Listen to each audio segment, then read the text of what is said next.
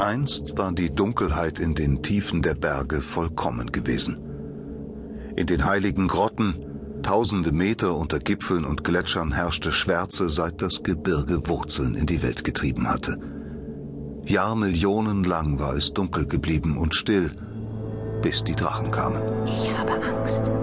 In einer dieser Höhlen, getaucht in die Bernsteinglut der Drachen, nahm Nicolo Abschied vom Mondkind. Der Zauber der Drachen wird dich heilen, Wie lange werde ich schlafen? bis du gesund bist. Die Drachen versetzen dich in einen Heilschlaf, der die Wunde verschließen wird. Wenn du mich tötest, wird das alles hier ein Ende haben. Das wird es nicht. Der Äther würde andere Diener finden, die in seinem Auftrag die Kian ermorden. Ich war schon fast eine Kian Nicolo. Da draußen in der Welt gibt es keine andere wie mich. Damals hatte sie nach seinem Schwert gegriffen und es sich selbst in den Leib gestoßen. Nein, tu das nicht! Das ist schon so lange her. Nein!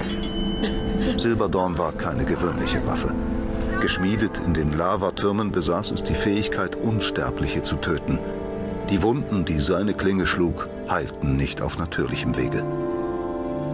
Als Nicolo Mondkind hierher gebracht hatte, in die heiligen Grotten der Himmelsberge, war die Lage aussichtslos gewesen. Die Drachen müssen ihr helfen. Die Magie der Drachen war ihre einzige Hoffnung. Wenn sie erwacht, wird es ihr besser gehen. Wenn sie erwacht. Yao Zi, der Drachenkönig des Südens, sah zu, wie Nicolo Mondkind sanft auf ein Felspodest legte. Es ist soweit.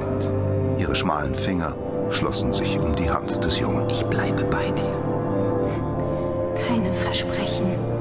Ich werde dich immer lieben. Mondkinds Griff löste sich.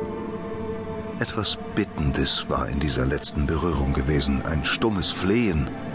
Nicht um Hilfe, Vergebung.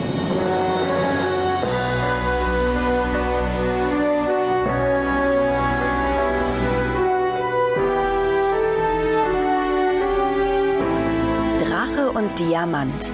Teil 3 der Wolkenvolk-Trilogie. Hörspiel nach dem gleichnamigen Roman von Kai Meier. Bearbeitung Katja Semprich. Regie Wolfgang Seesko. Die Wolkeninsel trieb nach Norden. Sie hatte wieder ihre einstige Höhe erreicht und schwebte nun 2000 Meter über dem Erdboden. Die Ätherpumpen oben auf den Gipfeln der Wolkenberge saugten das Lebenselixier des Eilands aus den Regionen jenseits des Himmels tief ins Innere der Wolke und verliehen ihr Festigkeit. Ach, irgendwo muss diese verdammte Tür gewesen sein. Ah, hier. Vor Tagen war die Herzogstochter Alessia di Medici dem Schattendeuter noch heimlich ins Innere einer der Pumpen gefolgt